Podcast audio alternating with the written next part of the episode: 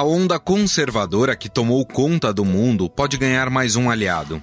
Pesquisas mostram que o Reino Unido deve ter um crescimento considerável de conservadores nas eleições para o parlamento em 12 de dezembro, o que abriria caminho para que o primeiro-ministro Boris Johnson conseguisse o seu tão sonhado acordo pelo Brexit. Diante de mais uma provável vitória da direita, resolvemos debater o avanço dos conservadores pelo mundo, principalmente na Europa, Estados Unidos e América do Sul. A edição de hoje traz um bate-papo com Felipe Mendonça, professor de Relações Internacionais da Universidade Federal de Uberlândia, e com o jornalista e repórter especial do Estadão, Roberto Godoy. Estadão Notícias. Em 2001, quando fundamos a XP Investimentos, a economia não ia bem.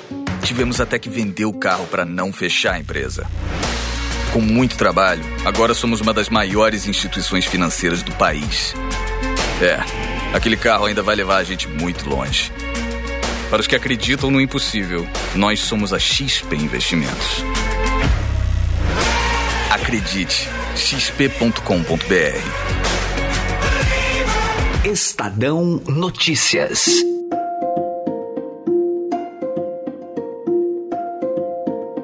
Bom, e no Estadão Notícias de hoje, nós nos propusemos a uma reflexão sobre a onda conservadora que tem é, tomado conta aí de alguns países, alguns continentes. Tem uma recente pesquisa de um instituto do Reino Unido, o YouGov, que mostra que nas próximas eleições uh, o Partido Conservador deve obter aí 359 das 650 cadeiras. Essa eleição acontece no dia 12 de dezembro e se essas previsões se confirmarem, por exemplo, esse será o melhor resultado desde a vitória de Margaret Thatcher em 1987. É claro que a gente vai tratar também dessa onda conservadora nos Estados Unidos, passando aqui também pela América do Sul. E para conversar conosco sobre este assunto, está aqui para um bate-papo o Felipe Mendonça, ele que é professor de Relações Internacionais da Universidade Federal de Uberlândia e pesquisador do Instituto Nacional de Ciência e Tecnologia para Estudos sobre os Estados Unidos. Tudo bem, Felipe? Como vai? Tudo bem, muito bom estar aqui com vocês e vamos, vamos para o papo. É isso aí. Estamos também com o jornalista Roberto Godoy, aqui do Estadão, velho conhecido do nosso podcast. Tudo bem, Godoy? Velho por experiência. Isso, que fique claro. claro. Se bem que eu gosto muito, eu gosto muito de, um, de, um, de uma fórmula que é bem interiorana e tal, que diz o seguinte: que o diabo não é perigoso porque é diabo, mas porque é velho. Ou experiente no ofício. né? É verdade. Bom, para a gente começar o nosso papo, eu queria fazer uma pergunta direta para os dois. Uh, e aí uma análise do porquê que está acontecendo, está ocorrendo esse crescimento conservador no mundo. Começa com você, Felipe. Bom, essa é a pergunta mais, mais importante, não só das relações internacionais, mas acho que da ciência política, né? É, e aí eu acho que tem uma conjunção de fatores. Assim. A gente tem alguns fatores mais conjunturais e outros mais estruturais, mais históricos, né? Mas, para tentar resumir um pouco, acho que a literatura vem apontando que a crise de 2008 ela é um elemento importante, né? porque da, a partir dali é uma crise diferente, uma crise de uma dimensão diferente, é, e que acontece num país diferente, nos uhum. Estados Unidos, né? e que aí você, a partir daquela crise, você tem ondas né, que vão varrendo várias regiões do mundo. A primeira onda bate justamente no continente europeu, e a gente tinha lá crises agudas algum, na periferia da, da zona do euro. É, a imprensa chamava de pigs, lembra daquilo, né? Dos uhum. porcos, sim, um, sim. Um, um, termo bem pejorativo, que era uma crise que concentra, ficou ali concentrada na Irlanda, na Grécia, na Itália. É, depois, é, o, aqui no Brasil, na América Latina, demorou um pouco para chegar, mas depois chega também, né, aqui na América Latina. É, então, esse é um elemento importante para a gente entender o, esse aumento né, de um discurso anti-establishment, de um discurso anti-política. You can't let the critics and the naysayers get in the way of your então, dreams. Uma, isso é importante mencionar. A outra coisa, eu acho que tem a ver com a própria maneira como a comunicação política vem acontecendo também nos últimos anos, né?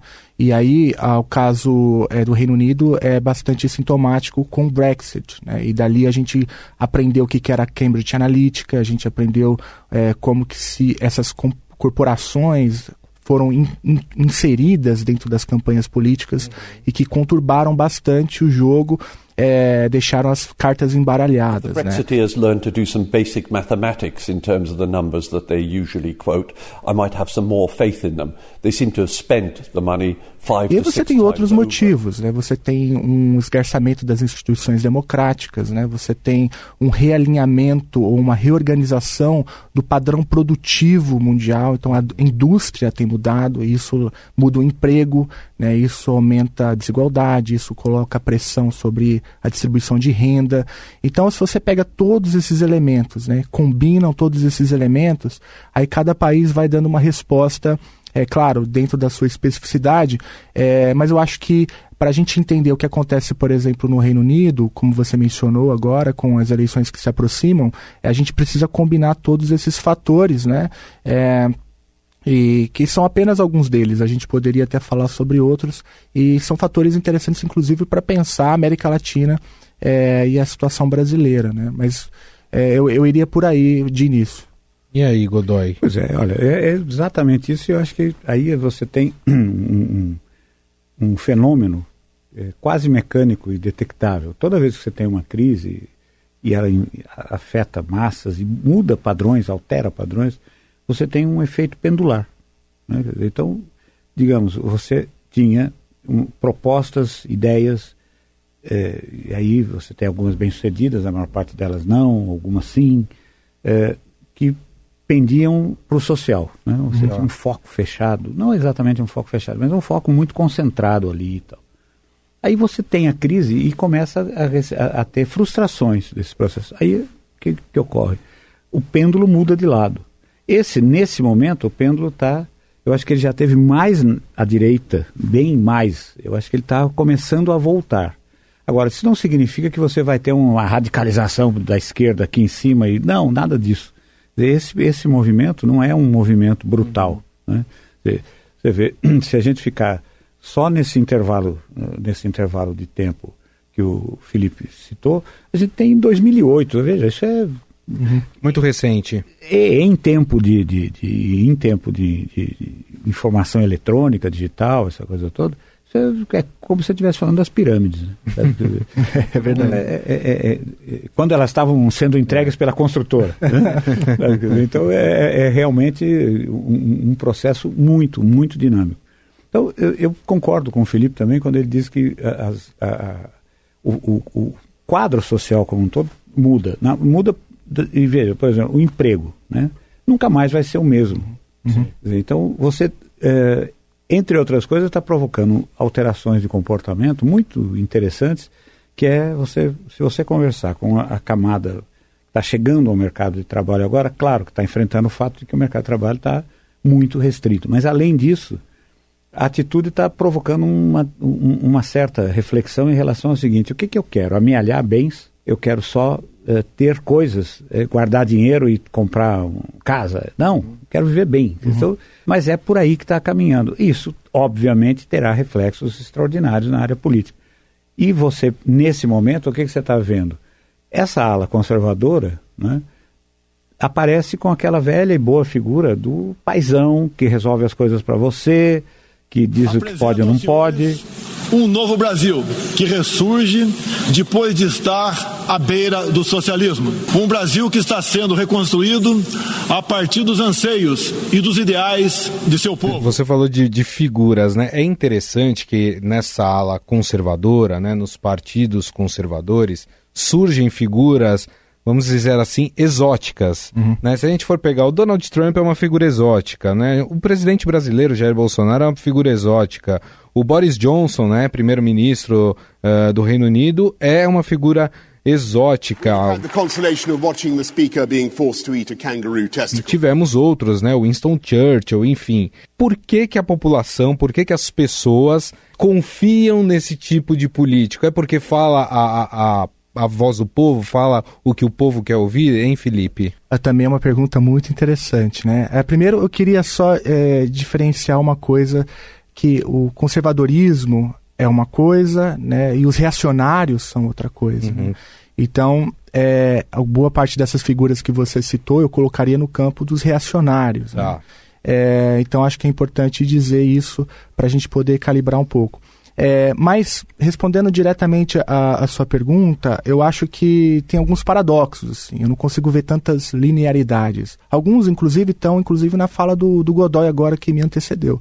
É, tem a questão do emprego, esse emprego flexível, é, que te é, te vende essa ideia de que você é senhor do teu tempo, mas que numa conjuntura de crise acaba por aumentar, por exemplo, a jornada tra de trabalho e, e, e, gera uma pressão né, é, para uma classe bastante específica das sociedades é, e que por, e aí acabam procurando soluções para poder aliviar essa pressão, como o Godoy mencionou. Tem uma questão geracional também, que o Godoy mencionou bastante bem. É, os jovens, eles, é, eles têm comportamentos diferentes quando se engajam politicamente, até mesmo lá no Reino Unido é, você percebe que é, na, nessa pesquisa que você citou, Gustavo, que há um padrão quando é, de 40 anos em diante, é um padrão de votação, e quando você olha, por exemplo, de 20, 18 a 25 anos, a mesma pesquisa mostra um padrão bastante diferente. Então, tem um, um gap geracional também. É, mas também tem a coisa do pai. Eu queria voltar. Na, na, é, foi, eu, muito, foi muito. emblemática a questão do paizão, né? Então você tem uma, uma sociedade é, estrangulada economicamente. Então a figura do pai provedor, ela muitas vezes traz algum tipo de esperança, mesmo que seja uma esperança falsa, que é uma Sim. outra discussão, mas ele traz um tipo de esperança. E também numa sociedade é, com medo. A, o fator medo eu acho importante. Medo por uma série de razões. Tem o medo da criminalidade, que é uma constatação, né? É, tem o medo e tem medos criados, né? São alguns medos são criados, medo, sei lá, de uma um agente externo que nos vigia e que pretende acabar com os bons valores e assim por diante. Então a figura do pai, de novo, aparece como a figura do protetor, né? É aquele que vai garantir a segurança.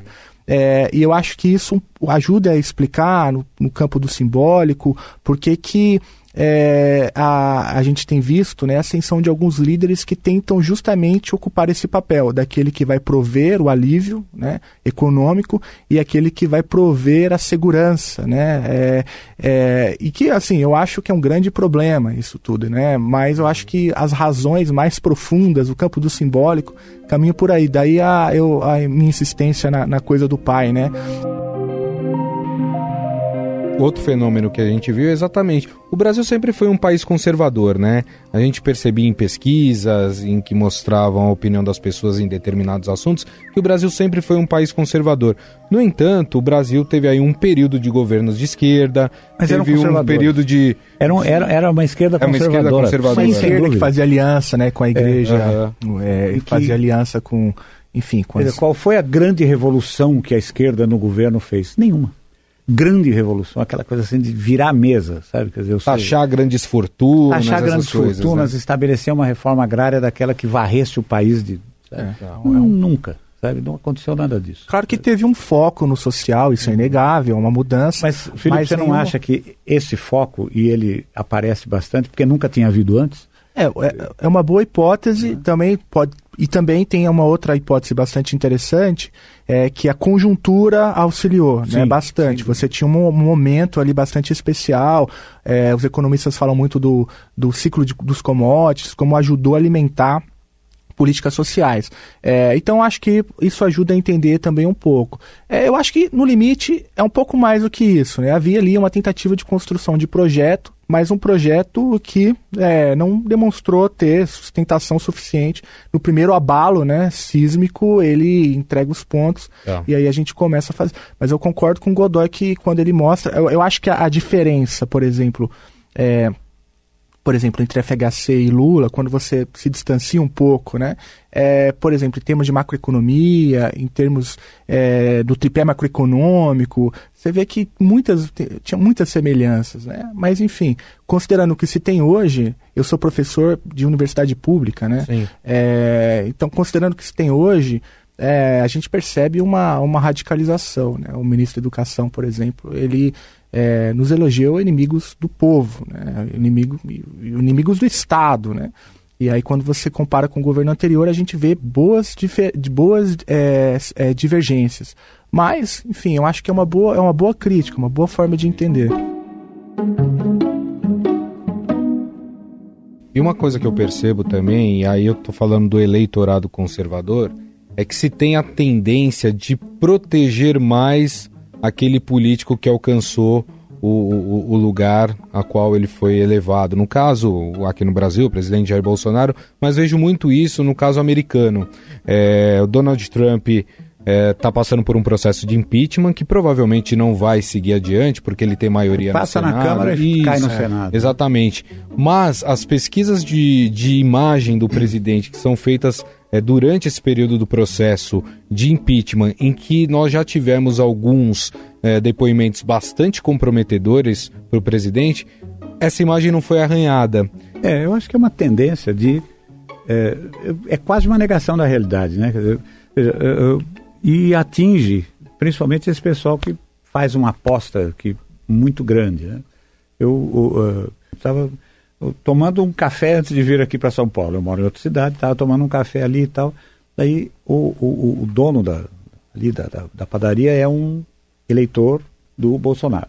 Ah. E aí é, ele tomou a iniciativa da conversa. É, pois é, você vê, a gasolina subiu 4% na bomba, já está. Mas alguns postos aí já estão. Hoje de manhã fui abastecer, já, os postos já botaram 10% em cima, é um absurdo isso. Vou ter que mexer até no preço se continuar assim. E o gás, e mais não sei o quê. Aí acho que de repente ele começou a perceber o que é que ele estava elencando. Deu um clique. Deu um clique. É, aí, no meio dessa ficha. conversa, ele vira e diz o seguinte: Você viu que demitiram o técnico? Não sei. Sabe, quer dizer, é o escapismo, né? Porque Isso. Eu, deixa eu sair fora dessa conversa que já começa a não me agradar. Tem a coisa da negação, o Godoy, acho que sempre muito preciso. Quando a aposta é alta demais, né? Fica mais, mais caro depois você sair, né? É, é, então acho que esse é um ponto. É, o outro ponto é aquela. É, é, porque essas figuras que, que se colocam como. Isso é muito claro no Brasil, né? Agora com Bolsonaro, que quando sai do PSL e cria o Aliança, né?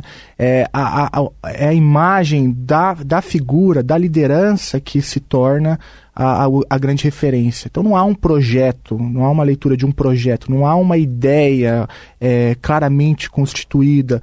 É. É, porque se você tem um projeto, a rigor, assim, a princípio, se sai líder, entra líder novo, sai uma geração, entra outra geração, o projeto mais ou menos se mantém. É, então você precisa de partido, você precisa de quadro. Agora, quando não, me parece que é um efeito bastante contemporâneo, né? As, as, são, são, as figuras, os líderes, eles se destacam, eles estão acima dos projetos, então eles se confundem com os projetos. O projeto passa a ser o próprio Trump, o projeto passa a ser o Bolsonaro. E aí, então, não há como criticar o projeto nesses termos, né? Então vira uma defesa bastante cega, uma defesa bastante é, ritualística, parece mesmo uma coisa que tem princípios ali quase de uma seita, diria, né? O Trump, eu acho que é um feito, tem uma coisa parecida também, né? É claro que nos Estados Unidos é um pouco diferente é, aqui no, do, se a gente comparar com o Bolsonaro, né? É, mas eu acho que esse elemento também está um pouco presente no caso norte-americano. E aí eu vou trazer um outro elemento, né? É, que aí vocês aqui é, discutem bastante. Eu acho que é um problema bem central e diário para o jornalismo como um todo, que é a difusão de notícias falsas, né? É, alguns falam, chamam, coloca isso no bojo do, do da discussão em torno da pós-verdade uhum. ou do uhum. fake news. É, assim, a população média não sabe mais é, no que acreditar e como acreditar. Se vocês é, conhecem, conversam com as pessoas, o Godoy estava falando agora é, que conversa lá com o, o padeiro, né? É, mas você conversa, as pessoas não têm mais é, referência. referência é né? Então ela oscila muito. E ontem, eu, muito adequadamente, Felipe lembrou desse negócio do fake news, ontem, de repente, as redes foram inundadas de áudios dizendo que estava havendo uma mobilização militar. Não sei se vocês chegaram a ver isso. Não. Usava o jargão, usava a, a informações técnicas. Então, a dizer o seguinte, olha, a fragata tal estão se aproximando -se do, de Santos e com a informação para serem abastecidas a pleno, com 30 dias de suprimentos e é, sem, sem ordem de, do, do, do, que vão fazer, e foram abastecidas, receberam combustível, atracadas no cais. Isso o, o que significa que é uma emergência. Nada, absolutamente nada disso é verdade, nem, nem houve nada que se, sequer se aproximasse disso. As duas fragatas estão lá catando óleo É, eu não consigo imaginar, Godoy, que é um, sei lá, um trabalhador chega do trabalho, ele abre o computador, bola esse negócio, grava um áudio não, e espalha. Veja, nesse é. caso, eu acho que é gente do meio. Uhum. Veja, não precisa, não estou imaginando que seja um sujeito militar da ativa. O problema tá... é com qual intenção é Sim, feito isso. Não, eu né? acho que a ideia é, é tumultuar, é criar é? clima. A ideia é criar clima.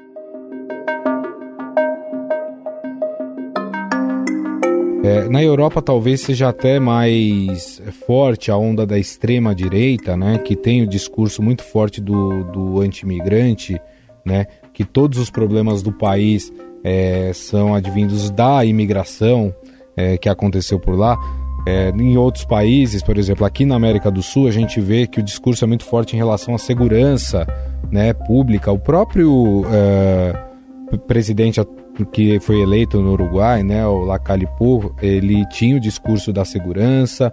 Existem diferenças nos discursos desses extremistas né, na Europa ou de conservadores na Europa com os daqui da América do Sul? Certamente existem diferenças. Né? Eu acho que a raiz do problema pode ser até, até semelhante, né? mas existem problemas. O problema mais, eu acho que urgente, assim, no caso europeu, é a questão da imigração. Né? E aí acaba que se confunde um pouco também com a questão do imigrante muçulmano, que aí é a combinação de duas duas coisas que é, desperta duas ameaças é para essa as áreas abrasivas né é, é para essa para essa parte da população e aí você se você olha os dados né é, se de fato há um surto de imigrantes, e os números não comprovam é, essa ideia. Né? Então, é claro que a, o imigrante é, gera algum tipo de pressão nas instituições, principalmente em alguns países é, bem notadamente a Alemanha, o Reino Unido, touché, a França. Les questions de sécurité, d'immigration, parfois de logement. Mas é, não há, não é possível falar que há um, assim, uma curva acima da média. Isso segundo alguns levantamentos. Então isso nos mostra que há sim uma instrumentalização é, de, um, de um, uma parcela, de um, de um grupo político que é, se faz, se vale de um discurso de ameaça para poder é, conseguir mobilizar algum, alguns segmentos da sociedade. Tá. Então, eu acho que isso é bastante claro no caso europeu. É, no caso americano, você tem é, que é um, uma, uma diferença, né? Que aí lá no, no Instituto é, Nacional de Estudos sobre os Estados Unidos, o grupo que eu faço parte, e também o Observatório Político sobre os Estados Unidos, o OPEU, que o, o ouvinte que tiver interesse eu recomendo que entre. É, a discussão ali é essa intersecção entre o imigrante e o latino-americano, né? Ah. Então aí é a questão do mexicano, é a questão ali na, da, da, da América Central, que ganha um corpo que vai levar, por exemplo, a proposta do muro. Fence, e que leva uns absurdos assim horríveis, né? É, é, é, lá no instituto, os nossos colegas que estudam direitos humanos apontam assim situações dramáticas, né? E, e naqueles, naquelas, naquelas caixas de contenção, inclusive separação de crianças da, das famílias, é, enfim, situações horríveis que é difícil descrever. É, no caso agora latino-americano é, no, é, você tem outras, outras dimensões. E a principal dimensão é a segurança pública. É a principal instrumentalização do medo, né? É a segurança pública. Então, é, isso traz, é, acho que, soluções diferentes. O Brasil até o, o, bolsonarismo e o olavismo tentam captar uma ideia de que é, há uma ameaça externa a partir do Foro de São Paulo. Aquela questão da grande pátria bolivariana, que nasceu lá com, no passado, em 1990 quando Lula e Fidel Castro criaram aqui no Brasil o Foro de São Paulo. É, e a Venezuela também é vista como uma ameaça, mas não tem o peso, na minha leitura, que, por exemplo, o imigrante latino-americano tem para os Estados Unidos e o imigrante muçulmano tem para o continente europeu como um todo. Aqui a questão mesmo é a segurança pública. Só o rapidinho, em relação aos é, Estados é. Unidos, uhum. acho que você tem uma questão ali, é, essa coisa do, do trumpismo, né? Uhum é que a economia continua indo bem. Uhum. Pode ser, você tem, os democratas reivindicam isso fortemente, isso é resultado da, da administração do Obama. do Obama e tal. Sem entrar no mérito, o fato é que vai bem e quem está lá sentado na Casa Branca é o Trump. Então você olha para ele, principalmente aquele pessoal redneck, né? Uhum. O cara olha o pessoal do interior e tal e diz que ele é o homem. Não se fala em outra coisa. Dizer, ou seja, eu estava desempregado, agora eu tenho trabalho. Meu negócio estava quebrando, agora ele funciona. Perfeito, toca o barco. A gente está chegando ao fim aqui do, do Estadão Notícias, né? Esse papo muito legal aqui que nós estamos tendo sobre o conservadorismo e eu queria encerrar com um exercício de futurologia, né? Gente, às vezes a gente gosta de fazer isso. Eu queria que vocês falassem um pouco como é que vocês veem o mundo daqui a alguns anos com essa onda conservadora tomando conta, pelo menos, de alguns dos principais países no mundo, hein, Felipe? Olha, eu tenho um mundo que eu gostaria de ver, né? E o um mundo que é, o, o, pessimismo, né, da análise me, me permite dizer. Mas é, tem, tem uma questão que o Godoy falou lá no início do pêndulo, né? É, será que esse pêndulo, onde esse pêndulo está? Se ele está mais à direita, se ele já está no movimento, né, é, de aproximação do centro? É, eu espero que esse movimento esteja, esse pêndulo esteja de fato se movimentando em direção é, ao, ao centro desse espectro, para usar a alegoria do, do Godoy. É, mas eu sou um pouco mais é, pessimista, né? Eu, por exemplo, se você vê é, o, o, a onda de protestos que tem varrido o mundo, né? Agora foi no Iraque, mas a gente viu aqui na América Latina, uhum. é, a questão na Bolívia, a situação dos cinco Chile, países aqui em volta, cinco né? países, Chile, né? Colômbia, é, né? Eu acho que é um mundo é um mundo tenso, né? Um mundo em transformação é, e eu não sei se é, é não vejo muitas é, é, ideias assim de alguém alguém controlando isso. Né? Eu acho que é uma coisa, claro que não é totalmente desgovernada, tem uma lógica, mas enfim. É, é, e aí uma, uma questão crucial para fazer esse exercício de futurologia é a eleição ano que vem nos Estados Unidos. Tem a questão do Brexit agora, né, na, na, na, nos próximos 15 dias. Aí, Pode ganhar forças é, caso essa onda conservadora Pois é, é um, confirme, é um né? primeiro, primeiro sinal para a gente poder ver é, os eurocéticos, como eles vão ficar. Isso pode dar sinais bastante é, importantes para o resto do continente europeu. É, e aí tem a eleição no que vem do Trump, porque quer queira ou não, mesmo o Boris Johnson, mas também o Bolsonaro, é, você tem vários mini Trumps espalhados por aí, né? Um, o Trump ele tem essa, essa, esse, teve esse poder também de gerar uma, outras lideranças que tentam mimetizá-lo, né? É, então, é, a, talvez o são que os eu... Trump que saíram do armário. Né? É, são os, isso, exatamente. Então, talvez, dependendo do que ocorra lá ano que vem, a gente pode ter aí algumas inflexões. Tudo indica que o Trump está na briga, né? A gente Sim. não sabe. Mas eu, eu, eu errei, assim, eu e acho que 90% dos analistas Com em certeza. 2016 erraram, achando que a Hillary ia ganhar.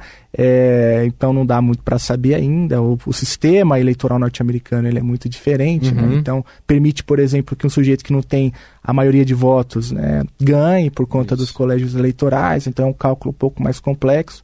Mas é, eu acho que aí é uma coisa para a gente ficar atento, porque a depender do que acontecer nos Estados Unidos e acontecer com o Brexit, acho que isso pode é, difundir sinais né, que são captados por outras lideranças, tanto no, no espectro conservador, mas também é, em outros, outros espectros políticos, né? até mesmo a esquerda também olha, é, a esquerda latino-americana olha tudo isso com muita atenção para poder depois mobilizar as suas, seus eleitorados. Esses dois elementos podem dar sinais bastante importantes para o resto do mundo. Agora, veja, nos Estados Unidos eu acho que tem uma sombra ali porque você tem entre os.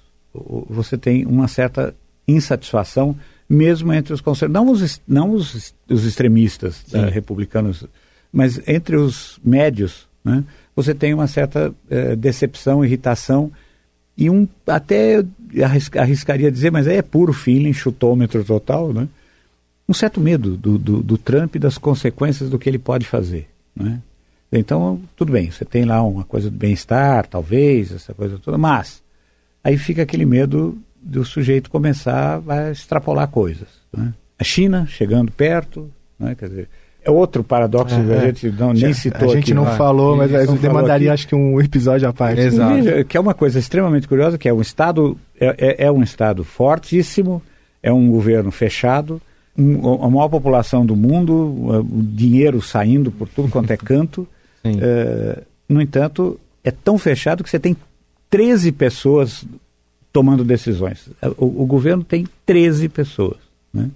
Uma corrida armamentista que está passando razoavelmente batida, por exemplo, ele mobiliza uma indústria produtora de equipamentos militares que é chocantemente eficiente. Ele consegue construir um, um, um porta-aviões a cada três anos e oito meses, mais ou menos. Está nos Estados Unidos oito anos, às vezes mais tempo que isso. E aí eu acho que há uma ala conservadora, média ali do Partido Republicano que não gosta muito. Né? Uhum. Não está gostando muito da maneira como as coisas estão sendo tocadas ali. Eu acho que num prazo, num horizonte que a gente não vejo nenhuma esperança de você ter uma mudança de quadro internacional muito significativa. Acho que o conservadorismo vai durar um tempinho ainda. Uhum. Até porque, um elemento que a gente não falou, é, é, a gente também não vê muitas alternativas, né? Não, não tem. É verdade. Não tem, é, não tem. É.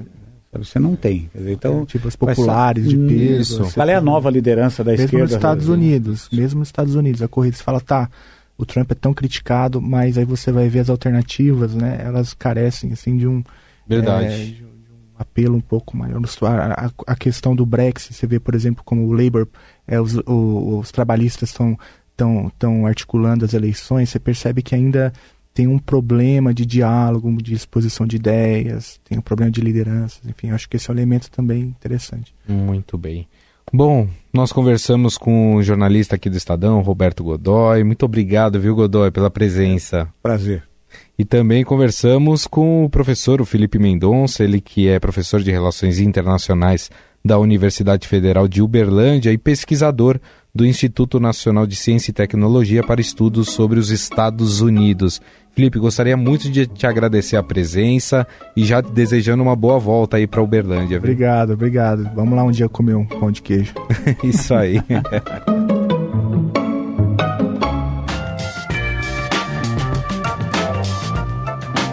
O Estadão Notícias desta segunda-feira vai ficando por aqui. Contou com apresentação e produção minha, Gustavo Lopes, produção de Leandro Cacossi e montagem de Nelson Volter. O diretor de jornalismo do Grupo Estado é João Fábio Caminoto.